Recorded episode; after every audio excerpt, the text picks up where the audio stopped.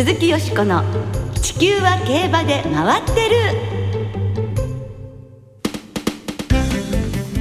皆様こんばんは。ラジオ日経の三浦匠です。地球は競馬で回ってる。この番組は鈴木よしこさんをパーソナリティに週末の重賞レースの展望や競馬界のさまざまな情報をお届けしています。今週よしこさんは電話でのご出演です。では早速よしこさんをお呼びしましょう。よしこさん。こんばんは。こんばんは。鈴木よしこです。はい。まあ今週も電話で失礼いたしますけれども、最後までよろしくお付き合いください。そして三浦さんよろしくお願いいたします。こちらこそよろしくお願いいたします。お願いします。えー、スタジオと電話でちょっと距離はありますが、えーはい心は一つということで よろしくお願いいたします。そうです。はい。よろしくお願いします。さあ4月最後の放送となりますが、吉尾さん今週末から6週連続 G1 が続いて。え競馬がね最も盛り上がる季節になりましたね、もう最高の興奮時ですよね。うん待ってましたという、たまりませんね。はい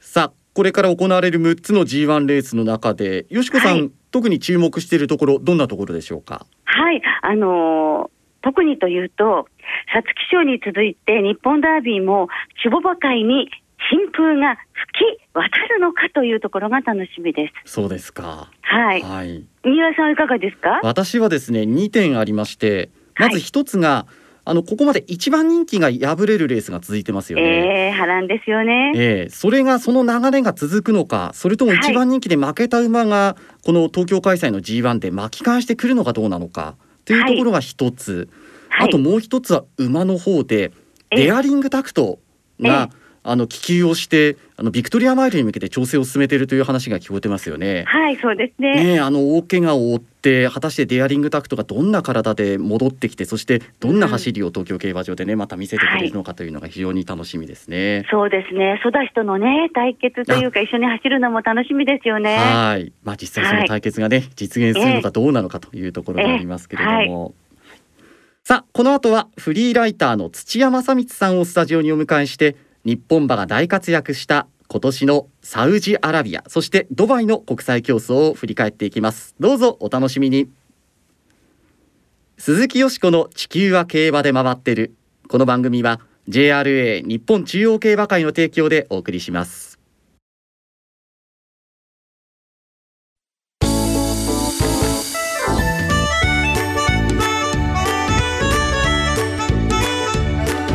鈴木よしこの地球は競馬で回ってる。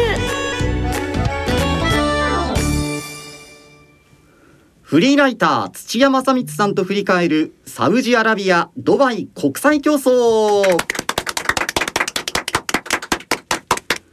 今週はフリーライターの土屋正光さんをスタジオにお迎えして日本の馬が大活躍した今年のサウジアラビアそしてドバイの国際競争を振り返っていただきます。早速ご紹介いたしましょう。世界中の競馬場で精力的に取材。競馬ブックをはじめさまざまな雑誌に寄稿されている土屋正光さんです。こんばんは土屋正光です。よろしくお願いします。よろしくお願いします。今日はよしこさんが電話出演ということで、はい。私三浦がスタジオでお相手を務めさせていただきます。えー土屋さんには2月にご出演いただきましたときに、去年のコロナ禍の海外競馬についてのお話をお伺いしましたけれど、はい今年のサウジアラビアやドバイの取材の時も、なんかいろいろなハプニングがあったようですね。そうですね競馬の結果としてはものすごく日本にとって最高のあの内容になったんですけれども、えええ取材する側としてはちょいちょいといろいろいいこと悪いことありましたそうですか。そのあたりのお話を含めて、日本馬の活躍もね、もちろんのこと、たっぷりと今日はお話をお聞かせください。よろしくお願いします。よろしくお願いしますはい。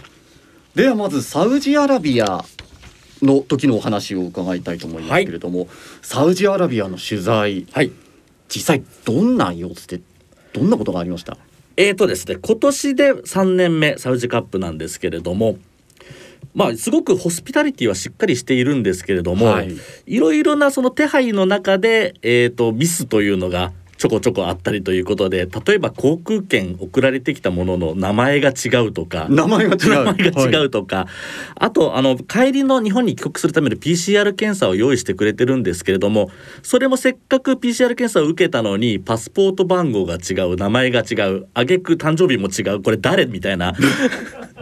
これしっかり送られてきたものを確認しないと空港でお前乗せられないよってもう言われてたかもしれないので、ええ。このあたりあのしっかりと確認が必要だなとは思いました。まあ海外での取材いろいろね日本の国内とは同じようにはいかないということはたくさんありますけれども、はい。それにしてもそこまで違うとおいおいって感じにはなりますよね。そうなんですよね。すごくあのホテルとかも用意してくださいましたし滞在中の食事なんかも全部用意してくださったんですけれどもそういったところはちょっと抜けてしまってるというか、うんまあしっかりこちらで見ていればあの大事には至らなかったんですけれども、はい。まあ、3回目のサウジアラビアでの取材ということで、あの競馬場の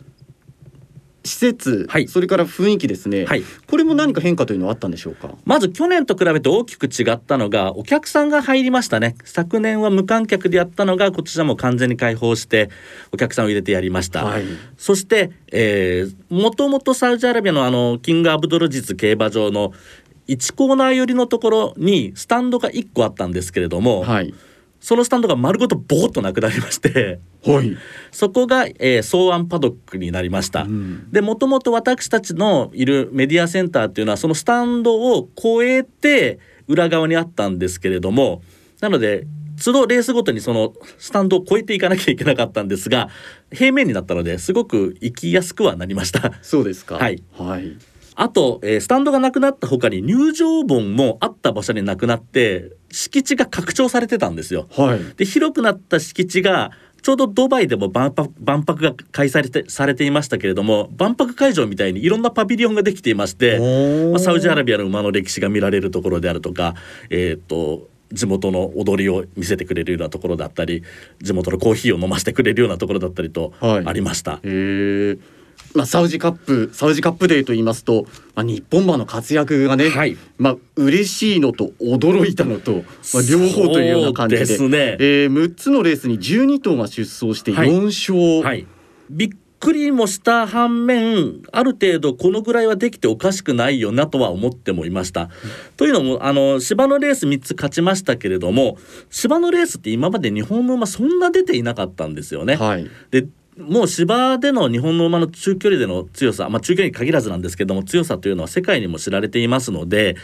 でまたサウジアラビアの競馬場っていうのは香港ですとかドバイですとかと同じように整地されたあの人人工的と言っちゃうんですけれどもあのヨーロッパみたいな起伏の激しい競馬場ではなくて、まあ、日本とも近いような競馬場ですので、はい。そういった馬場であれば当然日本の馬強いよねとは思っていたのでそこに強い馬がいった結果こうなったよねということだとは思います。なるほど前評判としてはどうだったんでしょう？いややっぱり去年1年通して日本の馬かなり活躍しましたのでそれもあって日本もやっぱりこれぐらい走るだろうとは思っていながらも実際に4つも勝っちゃうんだっていうのはびっくりはされていましたね。でまたあの矢作調教師の馬あの矢作調教師についてはものすごく去年1年で世界にも浸透したわけなんですけれども、はいそれ以外にもこんなにあのやれる調教師がいるんだっていうふうに思われたみたいです。あそうですか矢作調教師の名前はかなり海外のこうプレスや関係者の方たちにもこう浸透しているといもううかかなり浸透してますね世界の矢作と言っても過言ではないぐらいで。そうなんですねでそれこそ矢作調教師の管理する馬が次はどこを使うのかっていうのはもうそれ自体世界中の注目を集めているぐらいにはなっています。まさに世界の矢作になっている。と、はい。あそうですか。うん。ではここで鈴木よしこさんにもお話を向けてみましょう。よしこさん。はい。やはり4勝を挙げて大変な盛り上がりで、の日本勢にとっては歓喜の渦だったと思うんですけれど、はい。そこにいらしたその土屋さんのお気持ちを改めて教えていただけませんか？僕はレースの合間はずっとええ。ラッチ外ラッチのところでカメラを構えていたわけなんですけれどもええ、もうレース最初の3レース続けて勝ってしまった時にもうやばいやばいって僕の方やばいことになっちゃったっていうふうに思っていたんですね。ええ、でそしたら横でええ。白装束の地元の方だと思うんですけども、はいやばいやばいって言ってるんですよ。ああ、はい、はい。えやばいやばいってええなんでこっちもやばいのって言うのかなと思ったら、はいよくよく聞いたら「えやぼんやぼん」って言ってええ。「日本」っつってたんですよ。ああ、日本チームなんですね。でそれぐらいでもあの地元の人も日本すげえなっていうふうに驚いてたぐらいだったので、ええ。あなんかこうやっぱりすごいすごいことだよなと思ったのもみんな思ってるんだなっていうふうに思いました。さあでは土屋さんには続いて、はい。3月のドバイの取材のことについても伺ってまいりましょう、はい。こちらはいかがだったですか？こちらはですね、えー個人的なお話をしてしまいますと競馬の当日にお財布をなくしてしまいましてそれは大変入場門入って1時間ぐらいしてからあれお財布ないよっていうのに気づいて、えーそこから警察に連絡したりとか心ここにあらずの状態で気がついたらワールドカップ終わっていました。あらららら まあお財布の中に入ってた現金がなくなったのぐらいしか今のところは、えー被害はないですね。えー、とあとカードとかは全部分かる範囲では止めましてでそのうちの1枚はもうドバイにいる間に臨時カードを発行してもらえたので、まあ、すごく、あのーなんとかその後もなりました。はいそうですか、はいい、やーそれはそれはあとは土屋さんあの競馬と並行して、競走馬の競りが行われたそうですね、はい、えっ、とドバイではこの時期毎年ドバイワールドカップのレースの前後のどちらかに現役馬の競りをやっていたんですけれども、はい。今年はドバイワールドカップの直前の水曜日に、えーゴフスの主催で2歳馬のブリーズアップセールが行われました。はい。これドバイでは初めての試みでしておそらくドバイワールドカップに集まってくるえー世界中の調教師さんですとか馬主さんをターゲットにしたものだったと思うんですけれども全部これイギリスですとかアイルランドで、えー育成された馬を一回ドバイに持ってきてで、えー普段の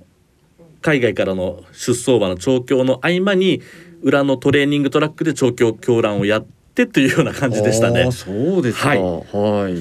で実際にあの上場されていた中の一頭を、えーマイネルの岡田さんが、えー書いておられましたしお、そうですか。はい、であと大和メジャーの3区も一頭あのピーピングお母さんピーピングフォーンっていうなんですけども一はい。時期日本に来ていまして、で大和メジャーを種付けしてあい確かアイルランドに戻って生まれた子供だと思うんですけどもそれも上場されていました。はい。残念ながらそのダイヤメジャーはあの主取りにはなってしまったんですけどもちょっとこの後どうなっていくのかなっていうのは注目したいと思います、現役馬のセールの方は？現役馬のセールも実は行きましてえっ、と臨時カードを先ほど 発行してもらったと言いましたけれども、その臨時カードを手に実は僕バイヤーとして行ってきました。お馬を買いに行った。はい。あの実は何年か前にですねドバイで、まあ、共有だったんですけれども一頭同じように現役馬セールで買った馬を持っていまして、はい。でそれを去年売却してちょっと次なんかいないかなと思って見に行った次第なんですね。はいで安い馬とかも全然日本円で100万しないとかでも上場されてたりもするこのので？まあ、それを共有して、はい。6人とかで共有すれば大体1人20万もかかりませんので、ええ。まあ、あのドバイで馬を持つっていうのもちょっと面白いかなとも思いますので。なかなか壮大な感じがしますけれどもね、ただやっぱりあの円安はきついですね。全く相手にされない感じでしたね。あそうですか、はい。で今回の競りでは買えずで。あ手に入れることはできずに、はい。あそうですか。さて競馬の方ですけれども、はい。ドバイワールドカップで8つのレースに日本からは22頭、はい今年はね出走して5勝を挙げるという結果でした、はい。まあサウジに続いてドバイもはい。ね、大変な結果になりましたですね。すごいことになってしまいましたね、うん。本当に。8つのうち5つ勝っちゃうってなんか本当に他の国に申し訳ないなというふうにも思ってしまう ぐらいなんですけれどもこれもさっきも言いましたけどまさかこんな日が来るとは思わなかったというところですよね。特にあの日本馬5勝を挙げた中で、はい、土屋さんが印象的に残っ印象的なレースというのは？印象的だったといえばドバイターフはやっぱりあの3頭横一線のゴールはすごく印象的でしたね。で勢いで言ったらバンドギャルドかなと思ったんですよ。はいところがやっぱりうちの2頭がもうしっかり残っていてということでただあそこの上位3頭横一線のうちの2頭が2本の馬でしかはも同着で1着というふうなことなのでまあ同着っていうこと自体もすごく歴史的なことですしでもう1頭の同着馬がロードノースはもう去年の勝ち馬ですから、うん。そういった意味でもあのかなりいいレースだったんじゃないかな。もう世界中がしびれたんじゃないですかねあれは。まあそれにしても、えー第1回がライブリマウントトですよね、はい。あのただ一頭、はい。あのドバイの地に向かっていって、はい。まあ、あれから二十何年経ってですね、はい。まあ、あの北斗ベガの悲しい出来事などもありましたけれども、まあしかしこういう時代が来たんだなっていうふうにこう何かこう胸に迫るものが今年の活躍を見て私なんかは感じたんですがいかがですか？そうですね。僕さっきあの印象に残ったレースドバイターフって言いましたけれども中和ウィザードのあの最後の追い込みは、うん。ちょっと今ふと思い出すとしびれますね。でこれあんまりどこにも出てないし川田騎手が馬と一緒に引き上げてきた時にあの迎えた厩務員さんとなんか話してた時に絶対に捕まえてやろうと思ったって言ってたんですよ。馬の上で。いやそしてその時の本当に絶対の「絶」っていう力の入り方がもうあの気迫の入った追い込みでしかもライフイズグッドを捕まえたというところにも至ってるんじゃないかなと思います。うん。まあ最後ね少し届きません。あの先頭まではね、まあ、勝ち馬には届かなかったんですけれども3着まで来るかなとは思わなかったので、いやあれはライフイズグッド捕まえたっていうのはすごいことだなと思います。うんまあそれだけこう気迫あふれる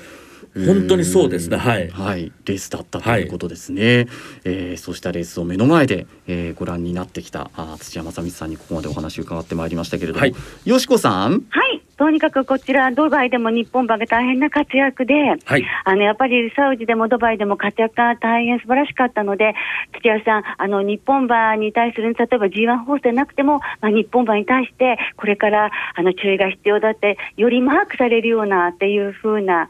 ことになっていくでしょうか？もうその通りですね。あの特に3000メートル、3200メートルのレースは割とヨーロッパの馬が強かったカテゴリーだったんですけれども、そのどちらもステイフーリッシュが持っていってしまった。しかもステイフーリッシュって日本ではしばらく重賞も勝てなかったような馬だったわけですから。ええちょっとその日本の馬のトップクラスではなく中堅クラスもものすごい強いぞというふうに世界の人たちは認識したんじゃないかなと思います。はい、なんかそう認識させることができたんじゃないかなと思うと、またそれもとても嬉しい、新たなまたページがね、あの刻まれたドバイワールドカップ、サウジカップでだったと思いますね。はい、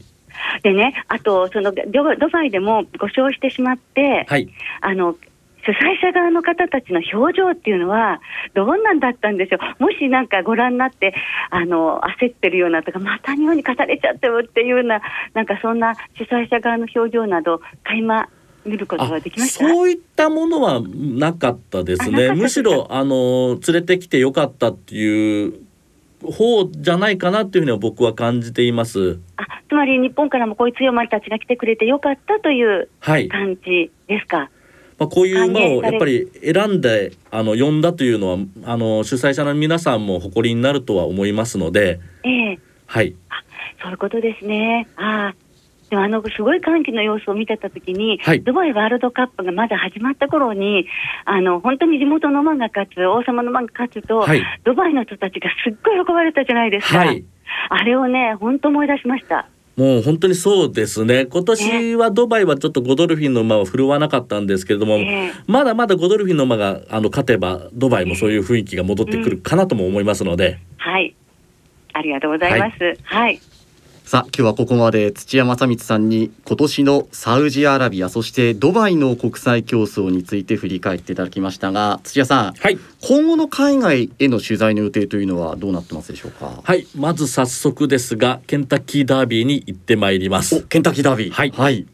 えー出発は明日のお昼です。おそうですか。ははい。い、くれぐれも気をつけてはい。今度は財布もなくさないように、はい。えー行ってきていただきたいと思いますが、はい。さあそのケンタッキーダービーについての土屋さんのお話は来週お届けする予定です。今年の出走馬また注目馬を解説をしていただきます。はい。なおラジオ日経では来週5月8日日曜日午前7時30分から生放送でケンタッキーダービー実況中継をお送りします。どうぞお楽しみに。はい。土屋さん、はい、今日はどうもお忙しい中ありがとうございました。はい、こちらこそありがとうございました来週もお楽しみに。鈴木よしこの地球は競馬で回ってる。ここからは週末に行われる重賞を展望していきます。今週は土曜日に東京で青葉賞日曜日に阪神で春の天皇賞が行われます。まずは日曜日に今年は阪神競馬場で行われます芝 3200m の G1 春の天皇賞を展望していきます金曜日正午の時点で阪神競馬場の天候は雨馬場状態は芝が主ダートが不良日曜日は曇り一時雨という予報で弱い雨の降る日になりそうだということですさて先週マイラーズカップ見事的中のよしこさんに今年も天皇賞を占っていただこうと思いますが、どんな見解でしょうか？はい。はい、天皇賞から当てていきたいですよね。はい、あの道が悪くなっても大丈夫なタイトルホルダーですね、本命は。はい、やはりエアグループ一族から天皇賞馬出てほしいと思っています。それからディープボンドも道悪は大丈夫。この16番と18番の2頭を軸にして3連複にしました。はい。はい。まあ、えっ、ー、と、マカオンドール、メロディーレーン、帝王ロイヤル、ハヤヤッコ、白毛ですね。そしてロバートソンキ、シンボルドルフ東海帝王の決闘ということで、この5頭に 3, 3連複で流したいと思います。はい。はい。さあ、三浦さんいかがですか？ずいぶん迷いましたけれどもね、えー、1枠1番、はい、アイアンバローズに注目をしています。えー、はい。やはりね春の天皇賞過去の歴史を見ますと内枠が強い。特に一枠の馬が強いですよね、えー、これまであの波乱もありました、えー、という中でアイアンバローズ、えー、まあ先行もで逃げることもできますし、まあ、仮にタイトルホルダーが行ったとしても控えた競馬もできるんじゃないかなというふうに思いますので、このアイアンバローズから相手はそうですね手広くうん行きたいかなというふうに思いますね。マカオンドールや帝王ロイヤル、タイトルホルダーディープボンドなど、手広く行きたいなというふうに思っています。はいどっちかが取るといいです。そうですね。はい。はい。さあ土曜日には東京競馬場で芝2400メートルの G2 青葉賞が行われます1着馬と2着馬に日本ダービーの優先出走権が与えられますなお4枠5番のダノンギャラクシー官房のため出走を取り消して13頭立てに変わっていますよしこさん青葉賞は本命馬簡単に教えていただけますでしょうか？はい7枠2頭ですがレバンジルとエターナルビクトリーの馬連ワイドですはい7枠2頭皆さんは私もですね、はい、レバンジルうん、レーン騎手がね来日初日になりますけれども、結果を出してくれるのではなかろうかというふうに思っています。はい、はい、ではリスナーの皆さんからいただいた予想もご紹介していきます。お願いします。まずは加藤信弘さん天皇賞タイトルホルダーディバインフォースディープボンドハーツイストワールの4頭ボックス芝3000メートル戦の経験が強みとなるでしょうということです、のんちゃんさん天皇賞王現地観戦まあいいな。はい、ディープボンドの G1 初制覇と和田龍二騎手久しぶりの G1 勝利に期待していますということです。はい、第5ルヤクルトワッショイさん、春の天皇賞は毎年難解ですが、本命はマカオンドール。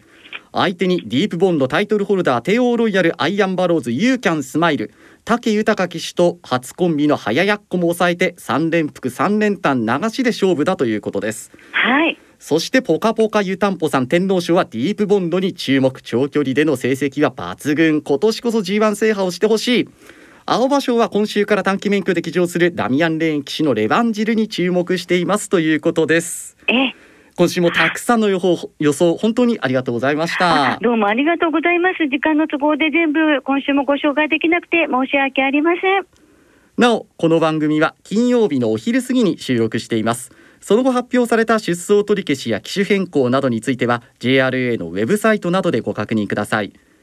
また重賞予想は番組ウェブサイトのメール送信フォームから金曜日の正午までにお送りください。来週は G1NHK マイルカップそして京都新聞杯の展望を中心にお届けします。お聞きの皆さんの予想をぜひ教えてください。お待ちしています。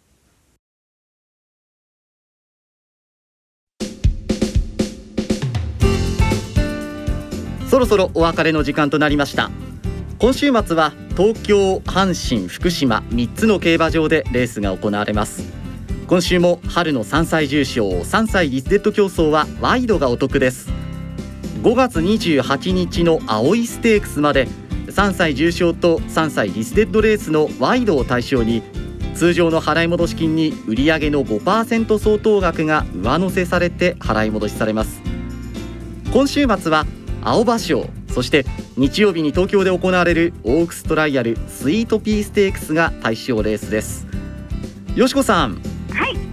スイートピーステークスで注目している馬はいますか？はい。グランスラムアスクですね。グランスラムアスク古川奈穂騎手とのはいコンビで頑張ってほしいです。はい。世界の矢作厩舎がねお車にもなりますけれどもね。えー、期待してます。また東京阪神2つの競馬場は事前にインターネットで指定席券または入場券を購入されたお客様だけがご入場いただけます。地震の影響の残る福島競馬は無観客競馬として行われています。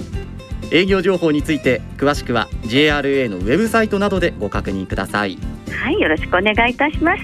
それでは春の天皇賞をはじめ週末の競馬存分にお楽しみください。